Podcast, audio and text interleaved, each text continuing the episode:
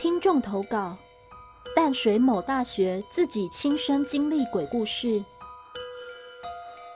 本故事是由听众孔先生所提供，谢谢您。有时候撞鬼跟梦境是分不太清楚的。我想跟大家分享的是二十年前在我大学二年级时发生的事。到现在我还搞不清楚到底是真的遇到灵界朋友，还是在做梦。但如果是做梦，那这个梦除了很真实之外，通常我的梦都会在起床后忘光光。但这个梦二十年了，我还记得清清楚楚。一九九九年，我进入淡水大学就读，但我不是淡江的，学校名称我就不说了。刚成为大一新鲜人，父母亲觉得我先住校比较安心。所以我就住进学校男生宿舍。学校有两间宿舍，一间是整栋男生住的，就是我住的这间；另一间是一楼为男生宿舍，二楼以上都是女生宿舍。大一住宿舍的时候，学校都会配一个学长在每一间照顾大一新生。那个时候，学长就跟我们说了一个传说中的传统。学长说。你们要记得，十月二十四日跨二十五日这天，不要待在宿舍里，能出去玩就出去玩，不然就回家。我们当然会问为什么。当时没有周休二日，所以十月二十五日是光复节，有休假。学长说：“你们没有发现为什么这栋男生宿舍厕所的隔间比小便斗还多吗？”这时我们才发觉，好像真的是这样。学长接着说：“因为这栋原本是女生宿舍，因为这栋太靠近围墙了，为了避免被偷窥或是什么其他危险，所以就把女生宿舍从这栋移到现在的女宿。而原本是女宿的这栋，曾经发生过一件意外。”学长接着说：“曾经有一位学姐因为重感冒。”在十月二十五日这个连假，并没有回家，而是待在宿舍。但室友都回家了，只留他一个。那年淡水又刚好遇到寒流提早，所以重感冒的学姐就在二十五日那天病死在床上。直到室友收假回来才发现，所以传说二十四日跨二十五日这天晚上不要待在宿舍，因为会遇到帮你盖被子的学姐。我们接着问学长，说他也不知道是哪间，只听说是高楼层。我们想想，这栋不过就是四层，高楼层的话，不是三楼就是四楼。想想我们住在二楼，而且想说这是学长要下学弟的伎俩，也就听听算了。大一也没什么事情的过完了。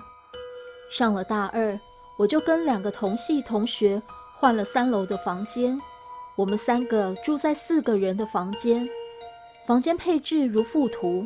我睡在一号位置，我的上铺有同学二号，旁边的下铺睡了三号同学。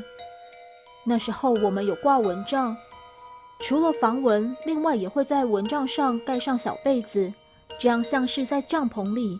第一，算是有隐私；第二是，如果同学在外面开灯，也不会影响。小被子盖在蚊帐上，在下床床沿的地方，会有一段范围没有盖到。从床上透过这条缝往外看，可以看到大约小腿位置。那天我依照惯例，每天都更新我的网站。那时候的网路真的很慢，当时家里是六十五 K 波接的网速，在学校的网速会快很多，但是学校有时候会限速。所以当时我更新网站、影片、图片都会等很久。这天一样更新到很晚。我有听广播的习惯，我记得那时候听的是光宇的《夜光家族》，那个节目时间还没改，所以听完《夜光家族》就知道十二点了。节目结束，我也差不多弄完，两个室友早就睡死打呼，我弄好就上个厕所后回房间。把门反锁后，就上床睡觉了。我喜欢面对着墙侧身睡，但那天躺上床，我还在思考隔天网站要更新的内容。没隔多久，背对着床边的我，突然觉得外面有站人。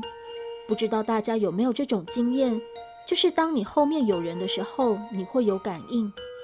那天就是这样，但当时我没有想太多，我就翻过身从缝里看出去。微微中，我看到两只脚在床边。当时觉得同学这脚也太白了吧，但突然我想到睡我旁边下铺的同学，呼声还在。那睡我上铺的同学，如果下床，我不可能不知道。那我床边站着的是谁？这时候我才突然闪过大一时学长说的传说。再想想这天，不就是二十四刚跨二十五号吗？这时候我才开始有点毛。人说鬼没有脚，所以我更仔细的看了一下，发现这脚是微微透着白光，感觉没有很实体。这时我虽然害怕，但是心里喃喃的说：“如果你是学姐，请你不要吓我，而且我的被子都有盖好了。”接着我就慢慢又转身面对墙壁。盖着头，边害怕边又累的睡着了。隔天，我问了室友，他们说他们昨晚一睡就到天亮了，根本没有下床。所以晚上到底是我做梦，还是真的遇到学姐呢？这二十年来，我真的心中很疑惑。故事说完了，